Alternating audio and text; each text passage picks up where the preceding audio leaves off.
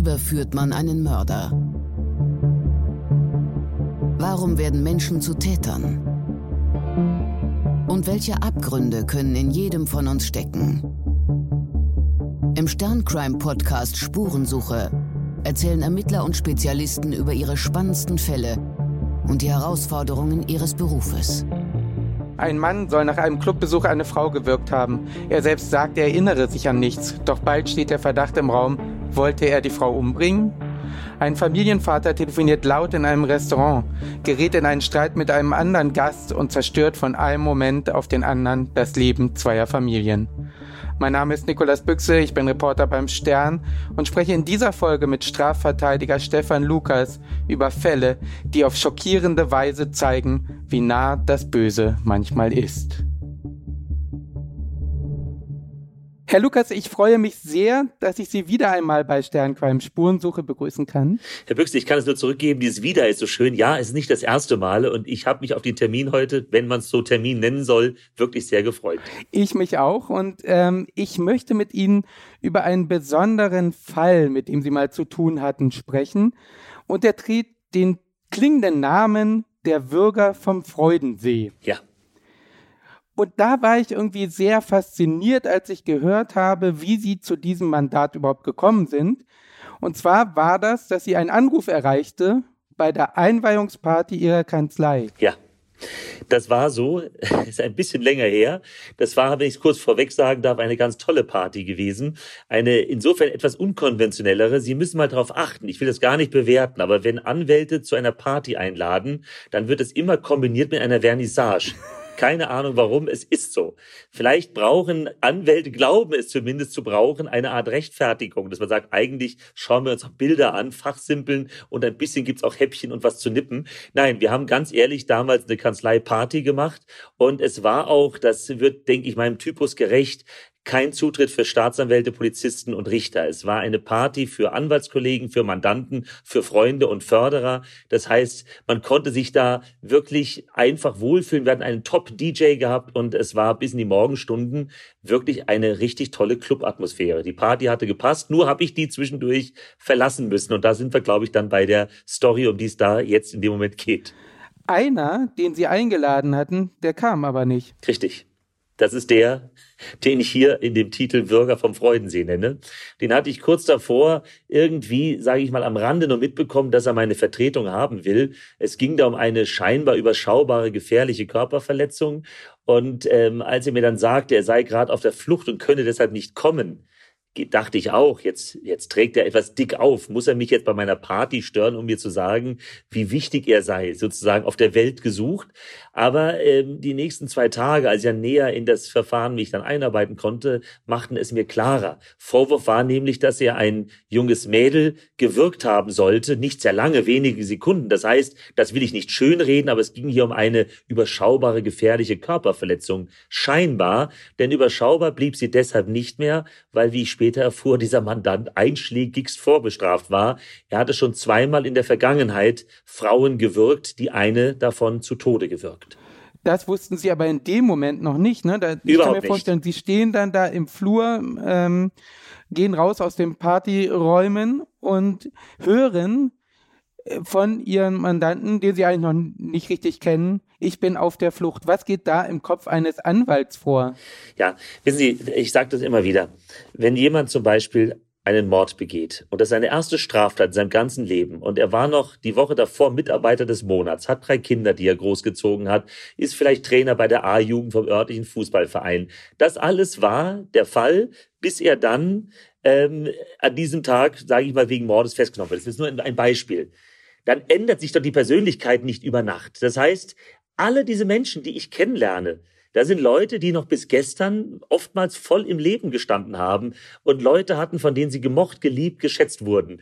Und das war eben so spannend für mich hier bei diesem Fall. Ich habe diesen Mandanten schon flüchtig erlebt und fand ihn auf Anhieb wahnsinnig nett. Der war in Ordnung. Die Chemie hatte gestimmt und dann höre ich halt, gut, das ist nicht schön. Er soll jemanden gewirkt haben, aber ich bin nun mal Strafverteidiger kaum Leute, die auf mich zukommen, erzählen mir, dass sie gar nichts gemacht hätten, sondern alle haben sie ja mit der Polizei in der Regel zu tun und viele haben auch tatsächlich vorher Mist gebaut. Das heißt, es war, es ist für mich ganz normal, Menschen kennenzulernen, die ein Verbrechen begangen haben sollen und es entscheidet sich wie im normalen Leben auch, passt man irgendwo zusammen, mag man jemanden, passt es nicht so sehr. Und hier war das halt so, ich fand ihn auf Anhieb wahnsinnig nett, er hat einen sehr angenehmen Humor gehabt. Es ging um eine Körperverletzung, das sollte man sich halt genauer anschauen. Und dann kriege ich auf einmal ein, eine, eine Bildmodifizierung, sage ich mal, mit der ich nicht gerechnet habe, dass nämlich dieser recht nette Typ, der da ein Mädel etwas zu hart angegangen haben sollte, um es mal jetzt etwas plakativ äh, auszudrücken, in Wahrheit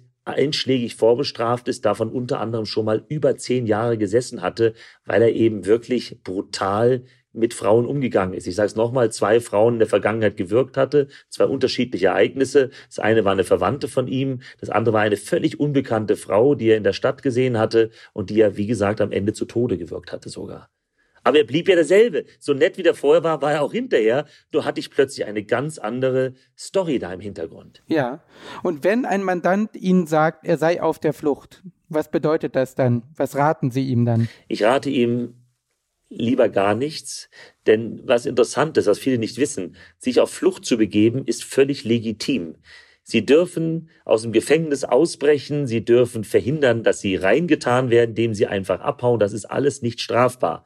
Wenn sie sich aber irgendwie daran beteiligen als dritte Person, haben Sie als dritte Person durchaus ein Problem. Das Letzte, was ich tun dürfte, wäre, ihm zu raten, wie er sich am effektivsten auf Flucht begeben kann. Natürlich tue ich eins, ich erkläre jedem Mandanten, der mich auf Flucht anruft, welche Konsequenzen es hätte, wenn er sich jetzt einfach stellt Vergünstigung bei der Haft später und solche Fragen und gleichzeitig auch, was auf ihn zukommt, wenn er jetzt weiter auf Flucht ist. Und ich ähm, verwahre mich dagegen, auch nur irgendwie da reingezogen zu werden. Das heißt, ich sage, ich möchte weder wissen, wo sie sind, noch was sie vorhaben, noch welche Sorgen sie sich gerade machen. Das ist alles ihr Ding. Ich bin niemand, der im Vorfeld berät. Ich bin dafür da, ihnen zu helfen, wenn sie Probleme haben mit der Justiz.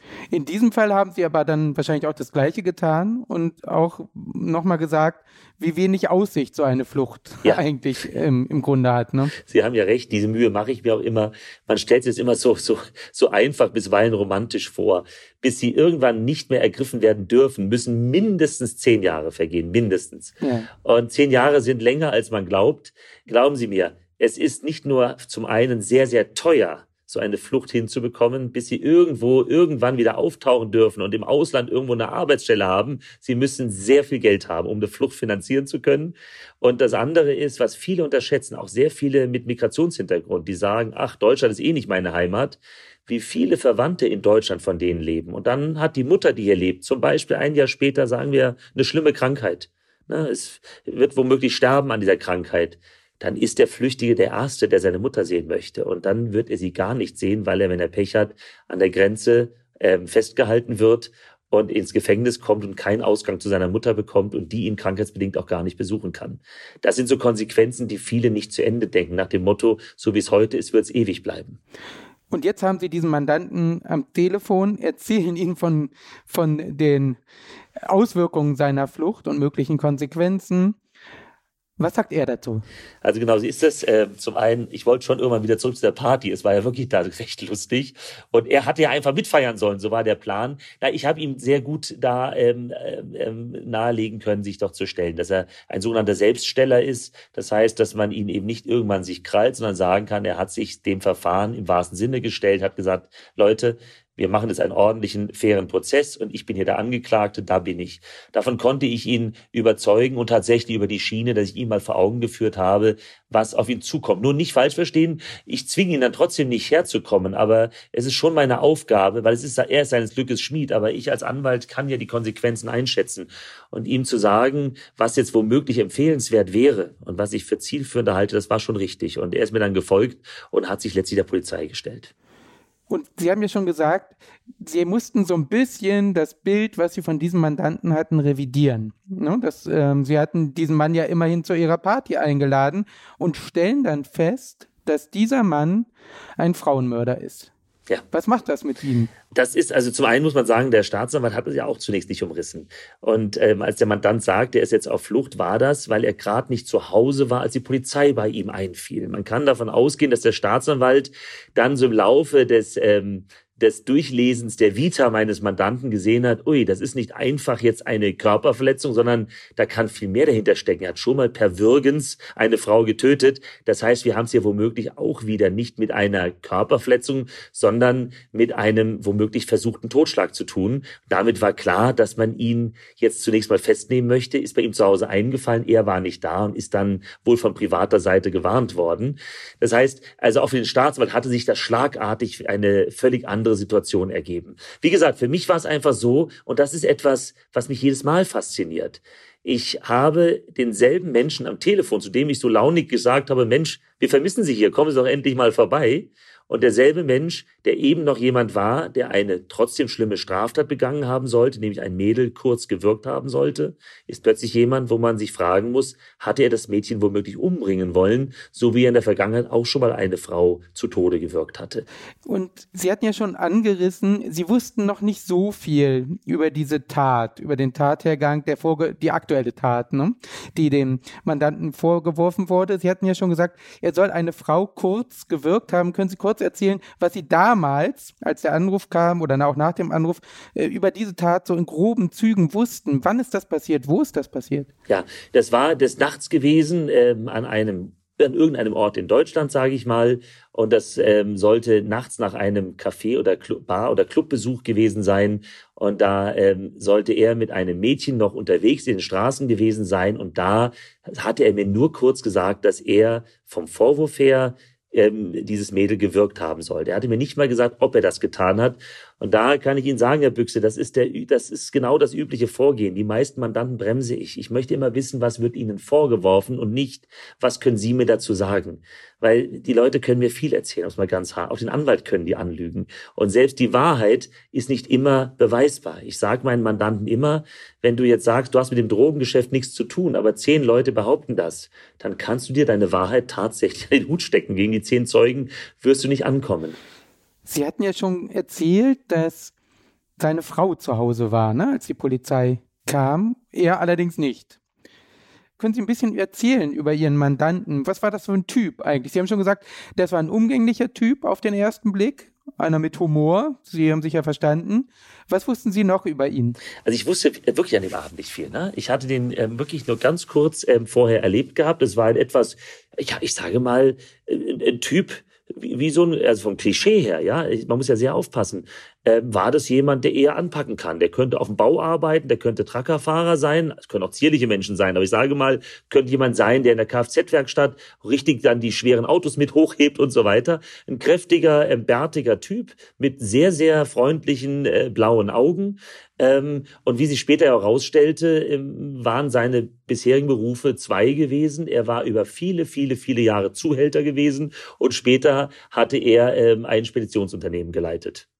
Also es passte auch alles so zusammen vom Typ. Das heißt, so ein Typ, der gerade raus war. Ja, das war überhaupt kein unangenehmer Typ, sondern der hat sehr klar gesprochen, war humorvoll und hat sehr klar gesagt, was er denkt und was er will. Also er war mir wirklich nicht unangenehm. Nur, wie gesagt, ich wusste an dem Abend einfach nur, es ist künftig mein Mandant. Es geht darum, dass er ein Mädel gewirkt haben sollte und dass wir uns demnächst jetzt mal treffen, wenn ich die Akte dann da habe und dann reden wir mal darüber, wie die Verteidigungsstrategie aussehen soll. Dass er aber jetzt nicht kommen würde, weil die Frau ihn anruft, sagt, du Schatz, hör mal zu, da war Polizei da und er dann eins und eins zusammenrechnet, nämlich, dass die es jetzt auf ihn abgesehen haben, bei seiner Vita und dem Vorwurf wieder gewirkt zu haben. Und dann ist er eben erstmal durchgebrannt. Aber nicht für lange. Und dann habe ich ihn ja auch sehr bald ähm, angetroffen, wohlgemerkt in der JVA im Gefängnis. Genau, vorher hatten Sie sich aber eingelesen, oder?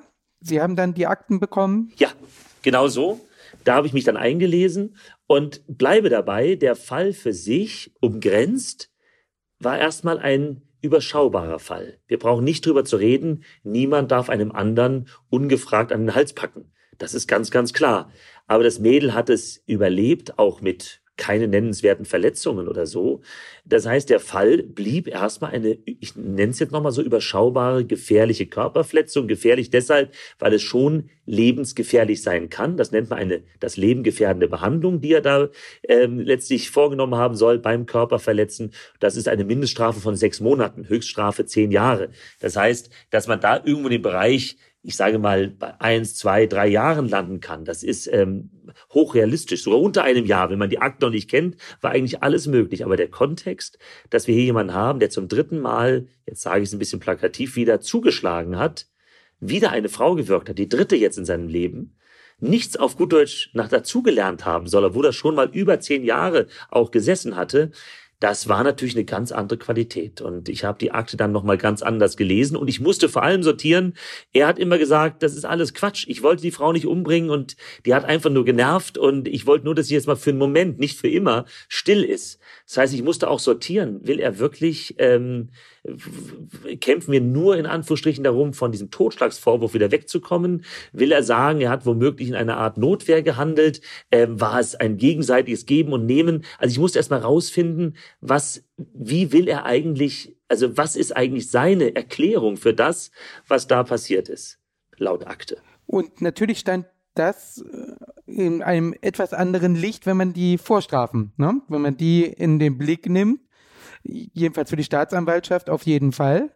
Können Sie so ein bisschen zu den Vorstrafen erzählen? Ne? Das war mit 17, glaube ich, ne? wenn ich das richtig in Erinnerung ja. habe, hatte er das erste Mal eine Frau gewürgt. Genau, da wurde er noch nach Jugendrecht behandelt. Da hatte ja. er eine Verwandte, einfach, auf die er immer schon ein, ein Auge geworfen hatte.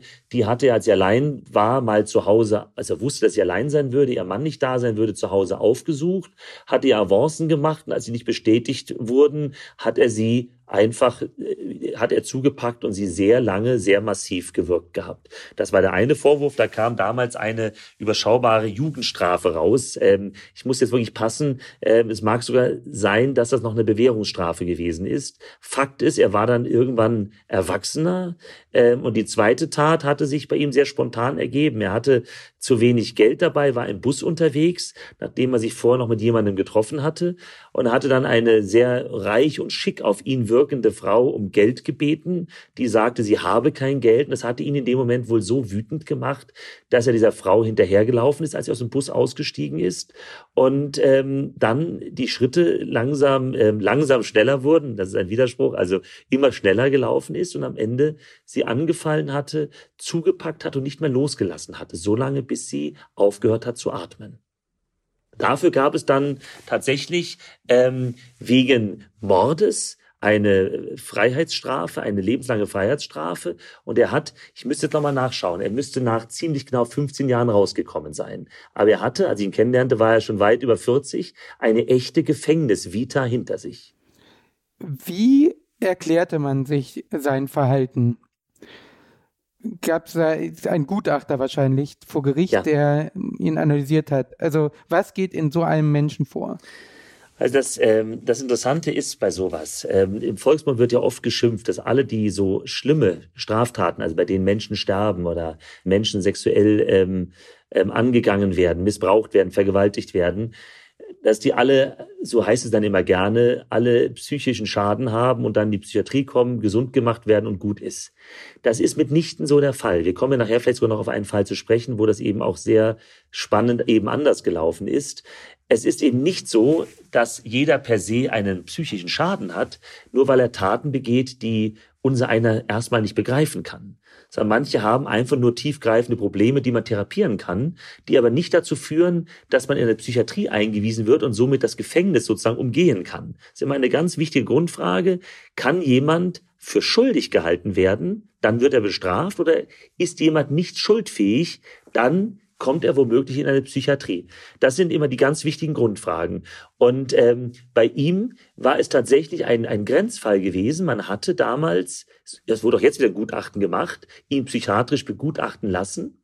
Es sind ganz große Defizite äh, bei ihm festgestellt worden, auch psychischer Natur, aber keine dazu geführt hätten, dass man sagt, er war nicht schuldfähig. Das heißt, er war immer noch Herr seiner Sinne, er wusste, was er da tut und letztlich war es eher erklärbar, aber kein medizinisches Großphänomen, sage ich mal, warum er mit Frauen so umging. Das war ganz simpel gesagt vorgelebt von seinem Vater. Er kam also aus einem Haus mit sehr vielen Geschwistern und es war dort an der Tagesordnung, dass wenn etwas nicht so läuft, wie man es will, man körperlich gezüchtigt wurde. Die Kinder mussten sich regelmäßig komplett nackt ausziehen und wurden dann mit oder ohne Gegenstände aufs Derbste verprügelt, als konkrete Strafeinsetzung. Und diese ähm, Würgefälle waren letztlich spiegelbildlich. Es waren beides Fälle, wo er nicht gekriegt hat, was er wollte und der Überzeugung in dem Moment war, diese Frau gehört jetzt bestraft.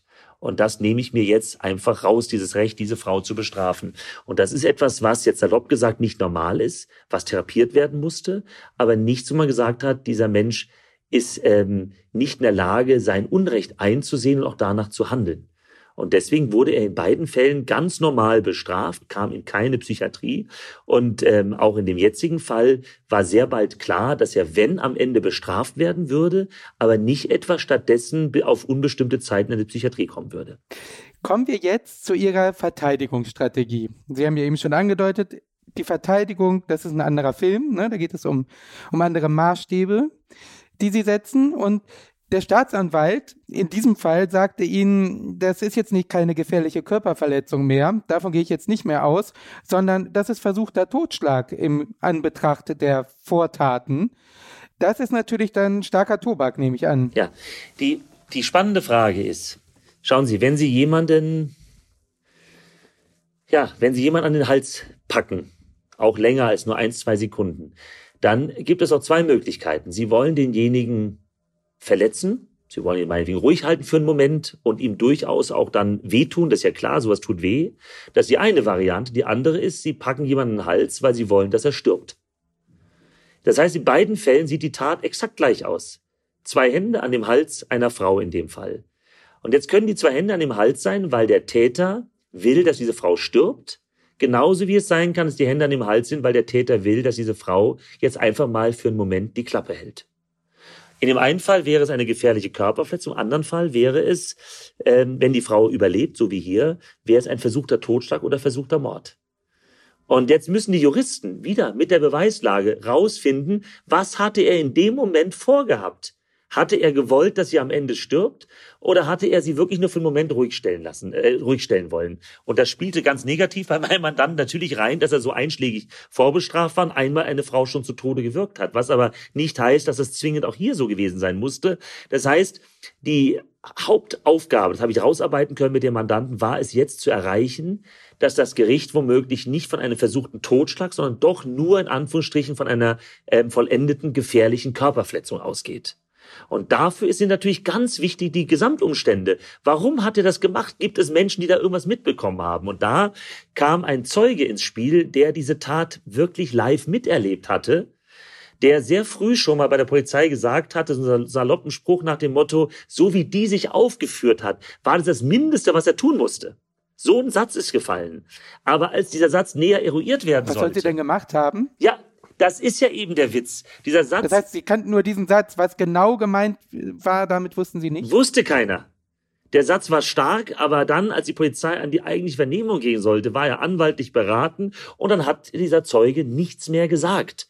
Aber wir hatten eine, eine gewisses, ähm, ich sage mal, einen gewissen Hinweis bekommen, dass da irgendwas, eine, ich sage mal, eine sehr interessante Täter-Opfer-Beziehung bestanden haben muss. Irgendetwas, das muss ja nicht strafbar sein, nicht vorwerfbar sein, aber irgendetwas muss von diesem Mädel ausgegangen sein, was womöglich die Tat eben in dieses oder jenes Licht rücken könnte, was womöglich erklären könnte, dass mein Mandant eben nicht würgen wollte, damit sie stirbt, sondern nur damit sie jetzt mal ruhig ist. So wie die sich aufgeführt hat, ähm, war das das Mindeste, was er tun konnte. Das stand eben im Raum. Und das Problem war, dass mein Mandant einen völligen Filmriss hatte, weil er viel zu viel gesoffen hatte und er konnte mir nichts sehr Erhellendes zu dem Ganzen sagen. Wir waren auf diesen Zeugen genau genommen angewiesen.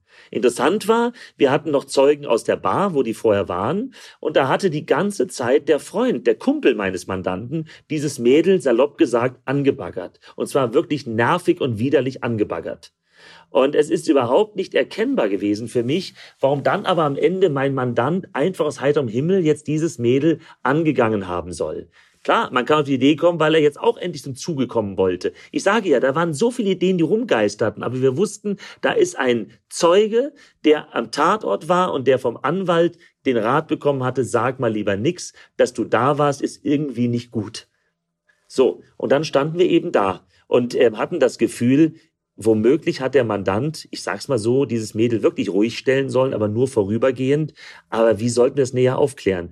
Dieses Mädel hat letztlich immer nur gesagt, ich habe nichts gemacht, aus heiterem Himmel hat er mich angefallen.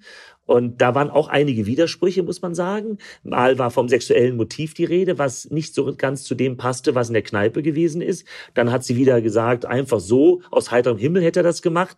Das heißt, so richtig klar wurde es von, durch sie nicht. Der andere Zeuge hat nach diesem einen starken Satz geschwiegen und mein Mandant hatte irgendwie nichts mehr zusammenbekommen, was eigentlich genau in dieser Nacht war.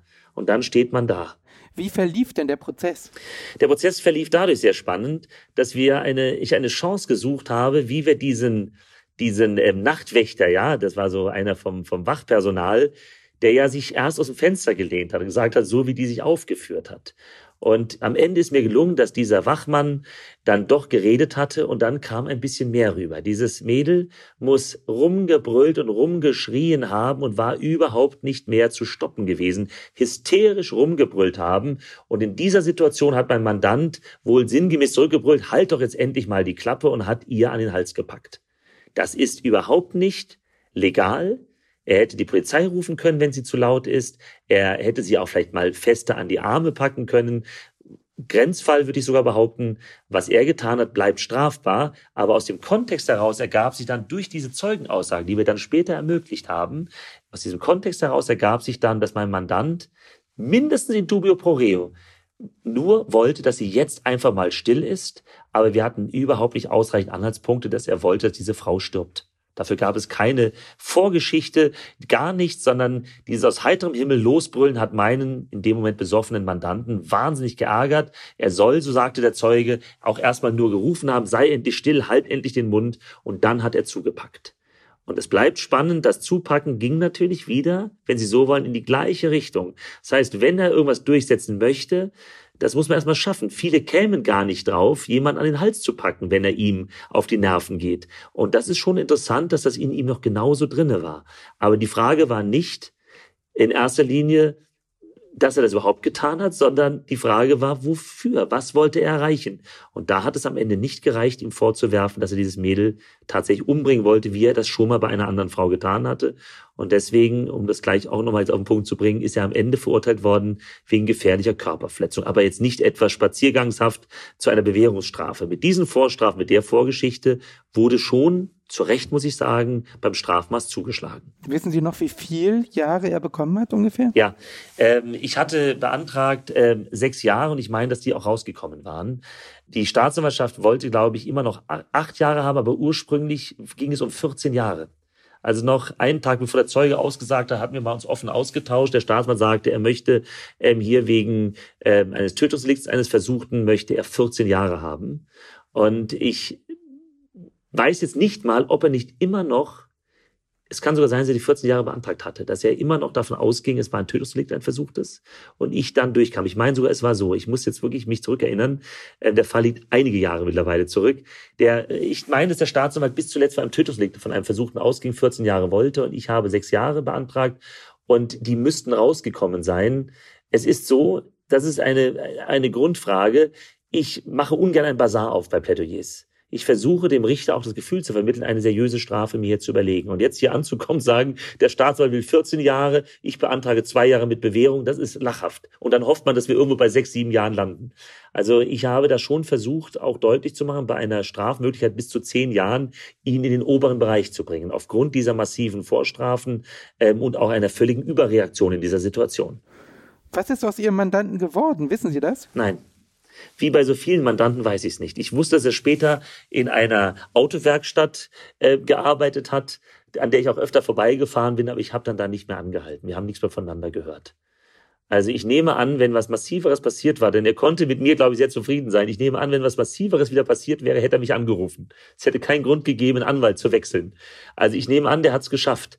Aber das Interessante ist doch, Für mich sind die Mandate meistens abgehakt. Nach einem rechtskräftigen Urteil, Freispruch oder Verurteilung habe ich keinen Kontakt zu meinen Mandanten. Das unterscheidet mich ganz maßgeblich von einem Sozialarbeiter der dann erst richtig loslegt und guckt, dass derjenige auf die Füße fällt, dass er sein Leben künftig in den Griff bekommt. Das sind alles Dinge, äh, die nicht meine Aufgabe sind, die den Bogen überspannen würden. Aber in Ihren Gedanken bleiben doch wahrscheinlich einige Fälle etwas mehr hängen. Ich denke da an einen Fall, der mich äh, wirklich sehr, sehr beschäftigt, immer noch. Und da geht es um einen ganz alltäglichen Fall, könnte man sagen, der zwei Familien ins Unglück stürzte. Das begann, glaube ich, so, dass bei Ihnen einmal eine Frau in die Kanzlei kam und sagte, mein Mann wurde festgenommen. Mhm. Der soll im Restaurant einen Gast niedergestochen haben. Und das geht ja gar nicht, dass Sie ihn festnehmen. Der muss doch morgen in Hamburg beim Geschäftstermin sein. So ist es. Dieser Fall äh, berührt mich heute noch sehr, sehr. Er ist eigentlich ein richtiger Lehrbuchfall. Ähm, aber ganz kurz der Reihe nach, tatsächlich ähm, dieser Mandant, der jetzt in Urhaft saß, wegen eines versuchten Tötungsdelikts, also versuchter Totschlag stand im Raum, der war damals schon Anfang 40, ich glaube 42 oder 44 und hatte sich noch nie was zu Schulden kommen lassen. Ein Fernsehproduzent, der noch nie ein Strafverfahren am Hals gehabt hat in seinem Leben. Und der hat an diesem Tag viel zu laut im Restaurant telefoniert. Mein, der, das ähm, spätere Opfer war äh, nachvollziehbar, völlig genervt von diesem lauten Gequatsche und ist zu dem rüber und hat gesagt, kannst du einfach leiser telefonieren oder kannst du am besten rausgehen und dein Telefonieren mit einem Spaziergang verbinden. Und da hat sich dieser Handytelefonierer aus was auch immer ihn geritten hat, dermaßen geärgert, dass dieser Streit eskalierte. Mein Mandant hatte längst schon gesagt, komm, lass gut sein. Ich gehe zu meinem Kumpel rüber, ich will mich weiter unterhalten. Dann, wenn du einer bist, der nicht einsichtig ist, dann ist das halt so. Und das war zu spät. Der war so wütend, dieser Handytelefonierer, der, wie gesagt, vorher nie was gemacht hatte. Dass das Ganze ausgeartet ist, mein Mandant dann ähm, irgendwann ihm sich hat hinreißen lassen, weil er nicht mehr verstand, was, was hier abgeht, hat er ihm ein Wasserglas über den Kopf geschüttet, das da stand. Und das wurde dann sehr bald dadurch quittiert, dass dieser Handytelefonierer, ähm, das war so ein Steakrestaurant, zum Steakmesser gegriffen hatte und es ad hoc meinem Mandanten in den Bauch gerammt hatte, der schmerzerfüllt zusammengebrochen war und dann ins Krankenhaus eingeliefert wurde. Vorwurf, versuchter Totschlag. Das Besondere an diesem Fall war jetzt erstmal diese Spiegelbildlichkeit, die Sie fast immer haben, aber Sie werden gleich nochmal sehen, und Sie wissen es auch, Herr Büchse, schon, ich weiß, aber wir erzählen es ja jetzt, dieses Spiegelbild war hier besonders drastisch.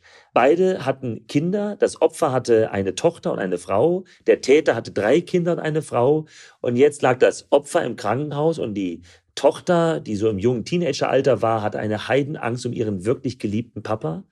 Die Frau war auch völlig fertig, dass ihr Mann jetzt im Krankenhaus liegt, der einfach nur mittags essen gehen wollte. Aber bei der anderen Familie war es kaum anders. Dieser Mann saß in Untersuchungshaft und ich musste dieser Ehefrau, die zu mir kam, sagen, es steht im Raum eine Strafe ab fünf Jahren. Es können ja aber auch zehn, zwölf, dreizehn Jahre rauskommen. Es ist alles noch offen. Und da sind drei Kinder, ebenfalls im Kinder- bis Teenageralter, die jetzt auch über Nacht sozusagen ihren Papa verlieren und die ja nun genauso unschuldig sind wie die Tochter des Opfers. ich rede nicht von dem Täter und dem Opfer, ich rede von dem Ganzen, was drumherum ist. Über Nacht passiert etwas, wo plötzlich zwei Ehefrauen mit jeweils Kindern ohne ihre Männer dastehen. Und ähm, das Besondere in diesem Fall war, ich hatte das große Ziel, also um, Freispruch, um einen Freispruch wird es ja nicht gehen. Das große Ziel war, eine überschaubare Freiheitsstrafe hinzubekommen, dass mein Mandant womöglich nach wenigen Jahren erste ähm, Ausgänge, Hafturlaube bekommen würde und früher raus könnte. Und mit diesem Auftrag habe ich versucht, zwischen Täter und Opfer zu vermitteln. Das ist mir sehr gut gelungen. Wir konnten einen sogenannten Täter-Opfer-Ausgleich erwirken. Sie sind dann äh, ja hingegangen ähm, in die U-Haft und haben äh, mit dem Mandanten geredet. Was hat er denn, äh, wie, wie hat er auf seine Tat reagiert? Hat er überhaupt überrissen, was er getan hat? Er war fix und fertig. Er war wie Zuschauer seiner eigenen Tat. Er hat sich gefühlt wie die anderen, die im Restaurant das mitbekommen haben. Er hat, er ist weder ein Mensch, der Messer mit sich rumführt, noch Messer im übertriebenen Maße irgendwo einsetzt, sei es jetzt, weil er auf die Jagd geht oder irgend sowas. Und er hatte einem Menschen voll, mit voller Wucht ein Steakmesser in den Bauch gerammt. Das hat in dem Moment stattgefunden und es war schon danach nicht begreiflich für ihn. Das habe ich ihm abgenommen und ich darf sagen, später auch das Opfer hat ihm das abgenommen. Das war eine Augenblickssituation, ein, ein, eine, eine, eine Momentaufnahme, eine Momentsituation, die er schon kurz danach nicht begreifen konnte. Das heißt, sowas wie Reue, was habe ich da getan und ich möchte es rückgängig machen, das war völlig präsent bei ihm. Und deshalb haben Sie dann wahrscheinlich auch mit dem Täter-Opfer-Ausgleich äh, angefangen. Wie funktionierte das? Was, wie, wie, wie gehen Sie davor? Sie müssen ja immer sehr aufpassen. Wenn jemand Opfer geworden ist, dann ist oft das Letzte, was sich ein Opfer wünscht, dass der Täter sich bei ihm meldet und sagt, du, ich würde gerne mit dir reden, mir tut alles so leid. Man möchte alles, nur mit dem Täter keinen Kontakt. Vor allem, wenn man im Krankenhaus liegt, ne? Ja, das auch noch. Und wenn dann plötzlich in irgendeiner Form, der, jetzt konnte er nicht persönlich auftauchen, weil er selbst im Gefängnis war, aber auch ein Brief kann sehr belastend sein. Sie kriegen den Brief von jemandem, der ihnen einfach nur Angst macht. Das haben wir bei Vergewaltigung ganz oft. Das Schlimmste für viele Opfer wäre es, wenn ein Brief im Briefkasten wäre oder eine E-Mail aufploppt, wo jemand schreibt, ich bin übrigens der Peiniger und wollt dir sagen, mir tut's leid. Das geht gar nicht, um es mal ganz klar zu sagen. Wir haben da schon seit sehr langer Zeit tolle neutrale Stellen in Deutschland. In Bayern ist es zum Beispiel der Täter-Opfer-Ausgleich e.V. Das ist eine Organisation, äh, letztlich vom, ähm, vom Freistaat gefördert, äh, zusammengesetzt aus vielen äh, meiner Kollegen deren Aufgabe es ist, dann völlig frei von diesem Fall zu vermitteln, die Vermittlung zu übernehmen. Das heißt, die rühren sich dann bei dem Opfer, wenn der Täter das wünscht. Das heißt, in dem Fall habe ich den Täter-Opfer-Ausgleich e.V., habe ich da angerufen, habe gesagt, folgende Situation, mein Mandant hat das und das getan und er würde sich gerne mit dem Opfer vergleichen, sich entschuldigen, sich vergleichen, was bezahlen und so weiter. Und dann geht der Ausgleich e.V. an das Opfer ran und sagt, wir sind eine völlig neutrale Stelle, uns hat jemand angerufen, dürfen wir mit Ihnen da mal reden. Und hier ist es noch vorteilhafter gewesen. Natürlich hatte hier, wie so oft bei diesen großen Fällen, ähm, das Opfer sich einen Anwalt genommen, der dann die Opferrechte vertreten kann. Und dann hatte ich trotzdem diesen Ausgleich e.V. eingeschaltet und habe dafür gesorgt, dass über diesen Umweg ähm, mit dem Anwalt der quasi Gegenseite gesprochen wird. Später konnten wir es auch abkürzen, weil es sehr schnell zu einem sehr guten Dialog gekommen ist. Das heißt, ich konnte dann auch direkt mit dem Anwalt kommunizieren von der Gegenseite und ähm, man hat sich dann darauf geeinigt, dass mein Mandant einen Brief mal verfassen soll, wo er seine ganzen Gedanken mal niederschreibt und auf ein Schmerzensgeld, das realistisch ist, weil es auch bezahlt werden soll, in Höhe von 20.000 Euro hatten wir uns geeinigt. Das ist ein paar Jahre her. Vermutlich wäre es heute ein bisschen wenig, vielleicht eher 30.000. Aber es ging darum, es sollte ein Geldbetrag gefunden werden, der auch wirklich bezahlt wird und nicht nur auf dem Papier steht. Und ähm, der Brief meines Mandanten, der dann gewünscht war. Das Opfer war offen. Er sagt, er soll sich bitte bemühen. Ich möchte nicht nur lesen, tut mir leid. Er soll mir bitte schreiben. Weil das Interessante war, das Opfer hatte mittlerweile mitbekommen, dass der Täter auch Familie hat und nicht vorbestraft ist. Und er stand da mit diesen schlimmen Verletzungen und hat die Welt nicht verstanden. Und es war ihm so ein Bedürfnis zu verstehen, warum er hier Opfer werden musste. Und mein Mandant hat einen ganz tollen Brief geschrieben. Im Prinzip war der Tenor, ich kann es mir selbst nicht erklären. Das hat er aber dermaßen gut dargestellt, was seine Gedanken nach der Tat sind, was er für ein Mensch ist, dass das Opfer in diesem Fall sofort zurückgeschrieben hatte und die Entschuldigung angenommen hatte ausdrücklich und sich für die, wie er sagte, ehrlichen Zeilen bedanken möchte. Und das ist ja beeindruckend, dass äh, dieser Mann diese Entschuldigung annahm, obwohl er da, wenn ich das richtig verstehe, sehr, sehr starke Verletzungen waren das ja, ne? Das waren ja richtig Schnitte in den, im Darm, ne? Wissen Sie, da muss man erst in der Situation drinstecken. Ich habe da große Achtung davor und gleichzeitig volles Verständnis für jeden, der nicht so verfährt. Ich sage immer, jedes Opfer darf gefälligst völlig selbst entscheiden, wie es Opfer sein will. Ich kann es ganz schwer ertragen, wenn Leute sagen, wie ein Opfer sich verhalten müsste. Wenn Eltern ihr Kind verlieren, dann gibt es Menschen, die nach drei Jahren sagen, langsam ist ja auch mal gut. Ihr trauert immer noch so, jetzt seid doch mal wieder lustig. Die dürfen ein Leben lang trauern. Die dürfen auch trauern, wie immer sie möchten. Und wenn ich selbst angegriffen werde und das für mich überhaupt nicht akzeptieren kann, dann ist das so. Sie können einem Opfer wirklich nicht vorschreiben, wie sie empfinden oder sich verhalten sollen. Trotzdem muss ich sagen, wenn man selbst nicht in der Situation ist, ist es auf Anhieb verständlicher, wenn jemand sagt, ich mache dicht, ich will nichts hören. Und ich finde es einfach immer sehr, sehr bewundernswert oder beachtlich, wenn ein Opfer in dieser Form bereit ist, in einen Dialog zu treten. Das ist aber jetzt keine Bewertung. Nicht, dass Opfer, die das nicht tun, schlechtere Opfer wären, sondern ich finde es nur sehr bemerkenswert. Und da kommen wir in sehr ethische, philosophische Bereiche. Da geht es nicht nur um Verzeihen, da geht es um dieses große Wort Vergebung. Und äh, wir haben mal ein paar kluge Menschen, die sich Psychiater nennen, also in meiner beruflichen Situation erklärt, dass wenn Menschen vergeben können, dass das Größte ist, was sie erreichen können, um auch wieder inneren Frieden finden zu können. Nur das können sie auch nicht am Reißbrett einfach so kreieren. Trotzdem ist, ist, ist natürlich so eine Vergebung keine juristische Kategorie. Richtig. Und natürlich gut, genau. muss ein Prozess stattfinden. Und ein Prozess fand dann natürlich auch statt. Jetzt geht es da um einen minderschweren Fall von versuchten Totschlags, wenn ich das richtig, genau richtig. übersehe, ne? Genau richtig. Das heißt, es geht, es geht in diesem Fall um eine Freiheitsstrafe, sagen wir, von maximal fünf Jahren. So, plus wenn, minus wenn, in dem, genau davon richtig. gehen Sie ja. aus, damit gehen Sie rein in den Prozess. Wie ist Ihre Strategie? Die Strategie hier war völlige Flucht nach vorne, genau wie es mit dem Brief getan hatte.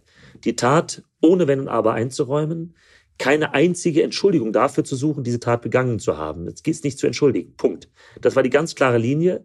Und das Einzige, weil es auch im Sinne des Opfers war, war das Bedürfnis des Mandanten, auch dem Gericht zu versuchen zu erklären, ähm, was in dem Moment mit ihm los war und vor allem, welche Gedanken sich mein Mandant hinterher gemacht hat. Das nennt man Nachtatverhalten. Natürlich spielt es eine Rolle bei der Bewertung, äh, wie hoch jemand zu bestrafen ist, ob er das Opfer schont, ob das Opfer erst noch lange vernommen werden muss, ob durch ein Geständnis eine Vernehmung auf ein Minimum reduziert werden kann. Zu der Frage, wie geht's dem Opfer heute? Welche Folgeschäden sind da? Und so weiter und so fort.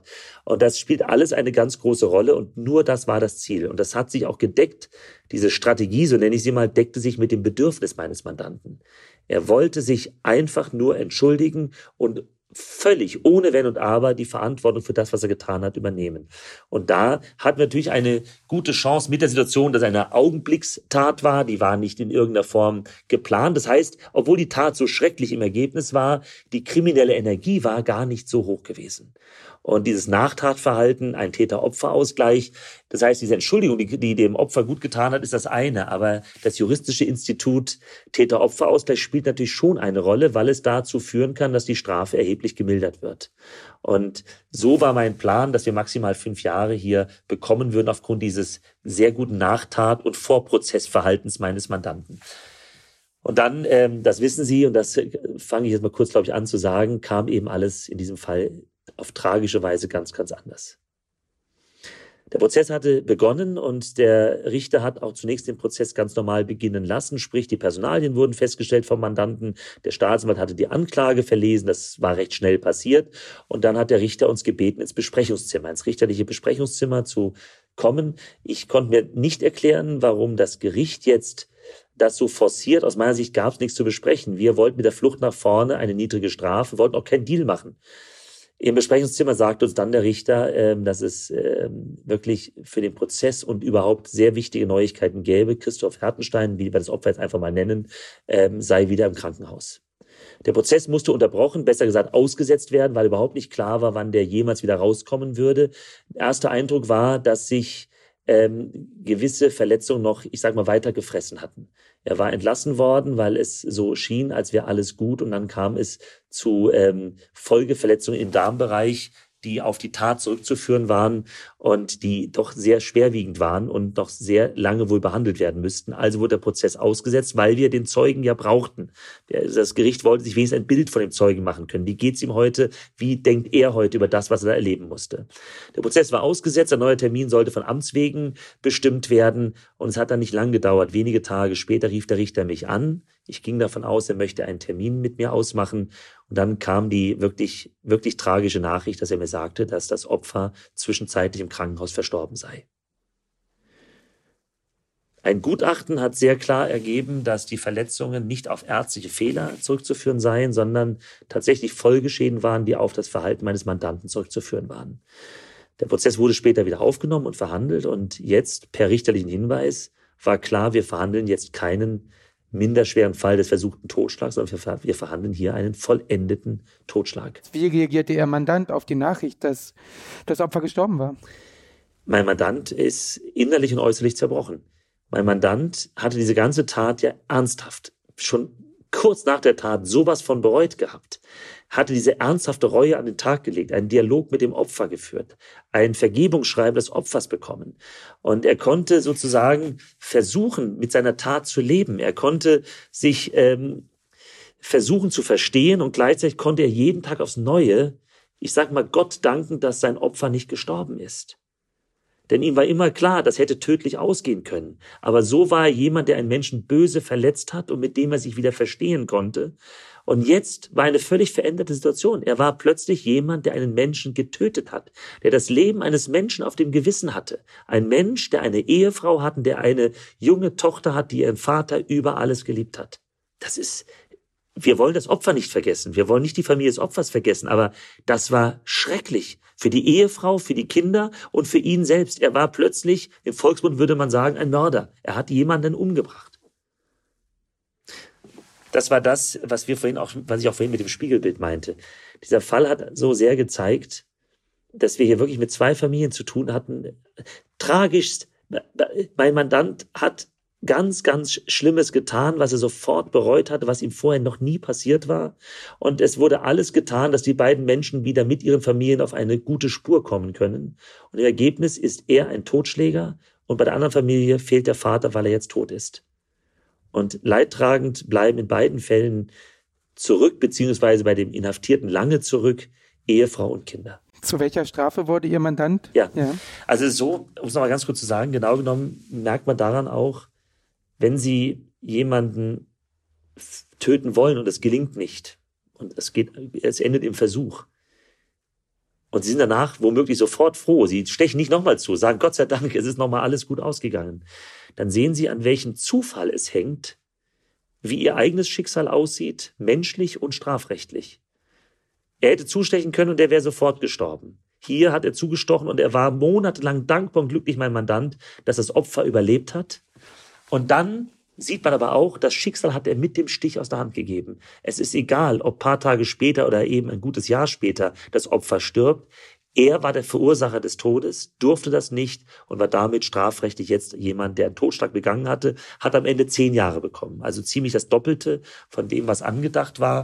Und man muss eins sagen, ähm, das hat eine Sekunde Denkprozess, wenn überhaupt gedauert. Er hat dann das Urteil sofort angenommen. Das stand außer Frage. Das Ganze war der Entwicklung völlig angemessen. Und er war der Letzte, der das nicht begriffen hatte. Es war für ihn die richtige Strafe und die hat er sofort akzeptiert.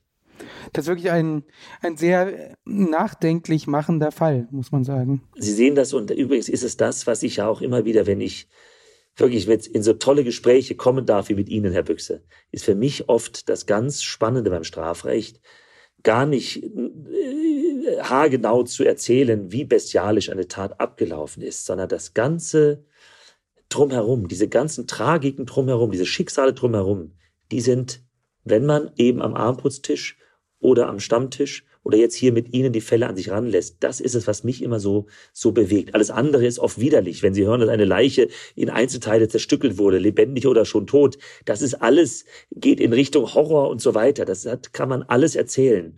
Aber Sie müssen oft gar nicht, wir haben jetzt kurz über einen Messerstich gesprochen. Ich habe gar nicht erklärt, was für Dame wie wo ausge, rausgequollen sind. Das ist hier nicht der Punkt. Aus einer Alltagssituation ist ein ganz grausames Verbrechen entstanden, eine ganz grausame Straftat mit unfassbaren Schicksalen, die dranhängen. Und davon habe ich eben Portionen von und über Portionen an Fällen, mit, über die wir hier sprechen könnten. Und die sind, wenn man sie an sich ranlässt, alle sehr, sehr bewegend. Das kann man einfach nur so sagen. Und auch nach langer Zeit. Sie haben vorhin gesagt, Herr Lukas, viele Fälle vergessen Sie nicht. Das ist so. Mandanten, ich halte den Kontakt in der Regel nicht. Aber die Mandanten vergesse ich nicht. Und ich bin kein guter Namensmensch. Ich kenne auch fast alle Namen der Mandanten. Das bleibt. Da bleibt was. Ja.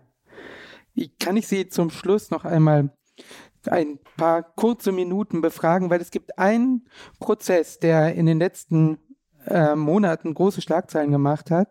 Und das ist ähm, der Missbrauchkomplex Wermelskirchen, so wie er genannt wurde. Weil ich finde es da interessant, dass sie dort in einer etwas anderen Rolle mit dabei waren. Sie waren Nebenkläger. Ähm, und zwar äh, vertraten sie oder waren sie im, im Auftrag einer Polizistin, Beate M. Ähm, heißt sie, abgekürzt, ähm, äh, in diesem Prozess beteiligt. Können Sie vielleicht kurz erzählen, wie Ihr Eindruck dort war und weshalb Sie engagiert wurden? Also angeklagt waren hier weit über 100 Fälle des, ähm, des Missbrauchs von, von Kindern. Die jüngsten waren wenige Monate alt, Säuglinge. Die älteren, die 10, 12 Jahre alt waren, waren auf dem Niveau eines Einjährigen, wie uns bescheinigt wurde von der Gutachterin, weil die geistig schwerstbehindert waren. Das heißt, der Angeklagte hatte, und ich muss es so deutlich sagen, nach allen kaum vorstellbaren Regeln der Kunst diese Kinder missbraucht. Und da sprechen wir nicht, ich führe es nicht näher aus. Ich will damit wirklich sagen, ähm, also die ganze Anklage fußte ausschließlich auf Videos. Wir haben jede Tat eins zu eins auf Video gehabt und wir haben uns über Wochen Videos, pornografische Missbrauchsvideos angeschaut, angeschaut, wie betäubte, schlafende Kinder oder geistig praktisch nicht anwesende, ähm, sprich geistig schwerstbehinderte Kinder ähm, von diesem Angeklagten missbraucht worden sind. Und ich sage Ihnen wirklich, man hat ja gewisse Vorstellungen, wie diese Missbräuche ausgesehen haben können. Ich kann Ihnen sagen, Herr Büchse, Sie kommen da nicht herauf, was er sich alles hat einfallen lassen. Es ist wirklich schlimm. Und das hat aus mir viel gemacht, das gebe ich zu. Diese Videos hätte ich im Nachhinein gerne nicht gesehen. Und das Schlimme war, um das vielleicht auch ein bisschen mal zu erklären, sie konnten kaum begreifen, was sie da sehen. Ähm, sie haben einen Mann gesehen, also er hat sich reingeschlichen in die Familien als Babysitter. Er hat äh, sie als Babysitter annonciert oder auf Annoncen reagiert und hat dann, ähm, wenn die ähm, Eltern oder alleinstehenden Mütter oder Väter nicht da waren, hat er gebabysittet und hat dann die Stunden der Abwesenheit der Eltern dazu genutzt, diese Missbräuche zu begehen und videografisch festzuhalten. Und Sie sehen dann auf all diesen Videos immer wieder diesen selben Mann, wie er sich in ein abgedunkeltes Zimmer reinschleicht. Und das kommt einem als Vater so bekannt vor, dieses Bild. Was weiß ich, wie oft ich zu meinen Kindern schon ins Schlafzimmer geschlichen bin. Und dann ist der nächste Moment, wenn die Kinder schlafen, was einem sofort einfällt, man rückt die Decke zurecht, man gibt vielleicht ein Küsschen auf die Stirn, streichelt übers Haar. Und das alles, was passiert, es passiert alles, nur das nicht. Und das ist bei jedem Video wie ein Schlag in die Magengrube, wenn Sie zusehen, wie jemand eine Situation, Kinder können gar nicht friedlicher und geborgener aufgehoben sein, als wenn sie im Schlaf sind, zu Hause, da wo sie wohnen, bei ihren Eltern. Und in dem Moment kommt jemand und nimmt sie das Recht heraus, das keins ist wohlgemerkt, zu sagen, ich mache mit dir jetzt, was ich will. Diese Anmaßung eines Menschen mit völlig hilflosen anderen Menschen so umgehen zu können. Da, das sehen Sie und Sie können die Wut im Bauch ganz, ganz schwer ertragen. Ich war hier Nebenklägervertreter durch Zufall, weil ich eben beauftragt worden bin. Mich hatte diese Polizistin angerufen und gebeten, dass ich mich stark mache für die Rechte dieser Kinder. Ähm, ich hätte den Angeklagten, davon gehe ich aus, nicht verteidigt. Ich hätte womöglich ihn mir angehört, weil ich nicht per se sage, ich mache solche Fälle nicht weil mein Verständnis vom Strafverteidigen ist es, keine Unterschiede im Unrecht zu machen. Das steht mir nicht zu, sondern jeder hat die gleichen Rechte und für die habe ich mich einzusetzen. Aber natürlich darf ich einen Fall ablehnen, wenn ich sage, ich schaffe das nicht. Dieser Angeklagte war der, der potenzierte Heiratsschwindler vom Typ, also ein Betrüger par excellence. Das war der Typ, der es in der richtigen Situation schafft, mit den richtigen Worten Leute um den Finger zu wickeln. Das ist ihm im Prozess mitnichten gelungen. Das ist das Besondere gewesen. Wir waren natürlich auf ihn vorbereitet. Wir wussten, was er uns sagen möchte. Jedes Wort, das wir von ihm gehört haben, war abgewogen, fein abgewogen. Aber das hat die Sache noch viel grausamer gemacht. Ganz am Anfang dachte man noch, mein Gott, so ein unauffälliger Typ. Das ist jetzt schon mal interessant zu hören, wie er uns das erklären möchte, aber erstmal gar nicht unangenehm. Er wurde mit jedem Satz über Tage, die er gesprochen hat, widerlicher, weil sie gemerkt haben, dieser Mensch alles kann, nur nicht Gefühle zeigen.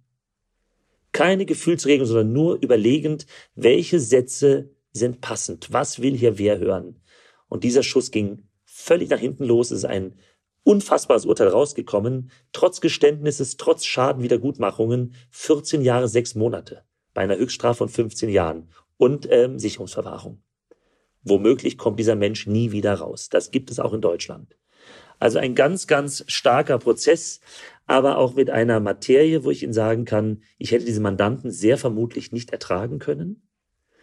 Muss aber auch sagen, die Opferseite zu erleben, war für mich im Zweifel nicht minder krass, um es mal zu sagen. Weil ähm, die strafrechtliche Bewertung ist das eine. Diese Taten haben nun mal stattgefunden und wir haben sie in diesem Prozess in einer Form hautnah erlebt, wie es keiner von den Hörern und Hörerinnen ähm, erleben wird, weil diese Videos zu Recht natürlich nicht öffentlich gemacht werden. Und in diesen nicht öffentlichen Momenten haben wir als Organe der Rechtspflege uns diese Videos eben angeschaut. Ich hatte ein Zitat gelesen in einem Zeitungsartikel. Ihre Mandantin sagt in diesem Zeitungsartikel nach dem Urteil, ähm, sie wird gefragt, ähm, ob sie Hass hegen würde gegen die Peiniger ihrer Söhne, von dem sie ja nur im Gerichtssaal nur ein paar Schritte entfernt saß. Und da sagte sie, nein, das hilft doch meinen Söhnen nicht. Wie haben Sie also, Ihre Mandantin erlebt? Sie sehen zum einen, fällt mir gerade so ein, wie schön sich, in Anführungsstrichen, schön sich der Kreis auch hier womöglich schließt. Wir haben vorhin über den Bürger vom Freudensee gesprochen und da war doch das Spannende, dass ich jemanden kennengelernt habe, der nur in Anführungsstrichen kurz jemanden gewirkt haben sollte. Und dann erfahre ich später, was alles Dramatisches früher passiert ist. Derselbe Mensch, den ich davor ganz nett fand, ist jetzt der, der hier ein großer Bürger ist. Nur, dass ich beruflich mit ihm Kontakt hatte. Meine Mandantin, das müssen Sie sich bewusst machen, hatte jahrelang ein freundschaftliches Verhältnis mit diesem Menschen. Die, Familie, die Kinder haben diesen Mann geliebt. Der Vater war ausgezogen, sie war alleinerziehend und er hatte was von Vaterersatz für diese Kinder.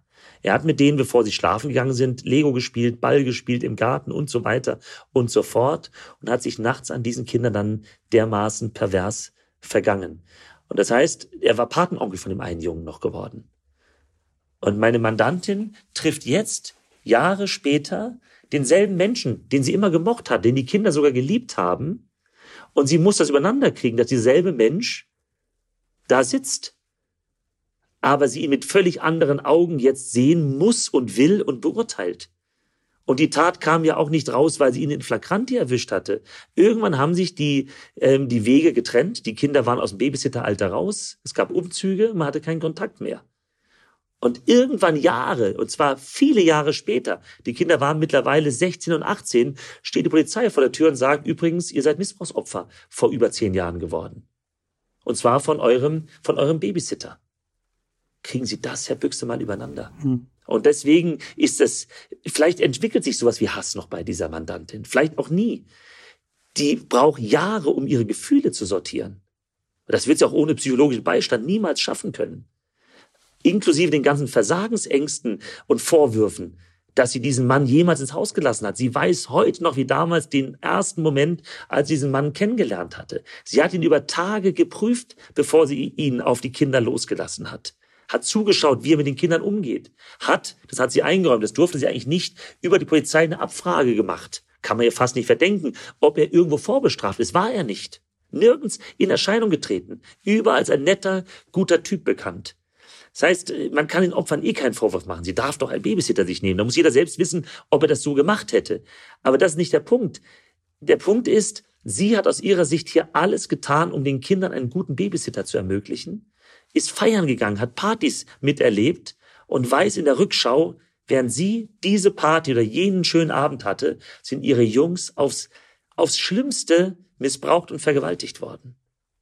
Das müssen sie von einem Menschen, den sie von Herzen gemocht haben und von dem sie jahrelang nichts gehört haben und jetzt erklärt bekommen, was tatsächlich war. Das ist wie ein Parallelfilm. Dieselbe Geschichte nochmal nur aus einem ganz anderen, aus einer ganz anderen Perspektive, mit einem ganz anderen Filter. Das ist eine solche Wucht. Und wenn Sie mich eben fragen, was dieser Prozess aus mir macht, dann habe ich diese Filme vor mir. Aber wieder merken Sie, egal wie widerlich die Filme sind, Wahnsinn, was da alles dranhängt. Dieses Schicksal der Familie, die Jungs, die am liebsten das nie gehört hätten, wo Psychiater, führende Psychiater sagen, natürlich hat das aus denen was gemacht. Man kann nicht sagen, ihr habt es ja zum Glück nicht mitbekommen. Das stimmt so nicht. Aber sie haben vordergründig nichts gewusst und sind jetzt Missbrauchskinder, die erstmal lernen müssen, auch das für sich zu begreifen. Die Mutter, die sich Vorwürfe macht, die von der Polizei auch zunächst so angegangen wurde, ist aktenkundig, die gesagt haben, warum haben sie überhaupt einen Mann sich, sich da ins Haus geholt? Das müssen sie alles übereinander kriegen. Hm. Und da sehen Sie, diesen Fall würde ich, wenn ich ihn irgendwann in ein Buch packen sollte, da würden Sie nichts über die Videos im Einzelnen lesen, sondern Sie würden, es wäre kein, kein Buch für, für Pädophile. Ganz sicher nicht. Sie würden diesem Buch dieses ganze drumherum lesen, die Grenzen des Strafrechts, die Möglichkeiten des Strafrechts und einfach die, die Situation, dass gesellschaftliche tragische Phänomene irgendwie von einer Gesellschaft aufgearbeitet werden müssen.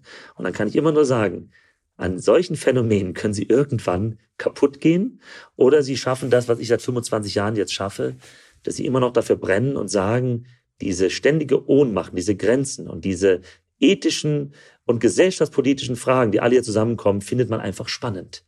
Und schauen Sie, ich darf mit Ihnen heute reden darüber. Und da kann ich immer nur sagen, habe ich nicht einen aufregenden, spannenden Beruf. Ja, herzlichen Dank, Herr Lukas. Das war wie immer ein, ein sehr, sehr interessanter Einblick in Ihre Arbeit und wahrscheinlich auch ein sehr gutes Schlusswort. Danke Ihnen.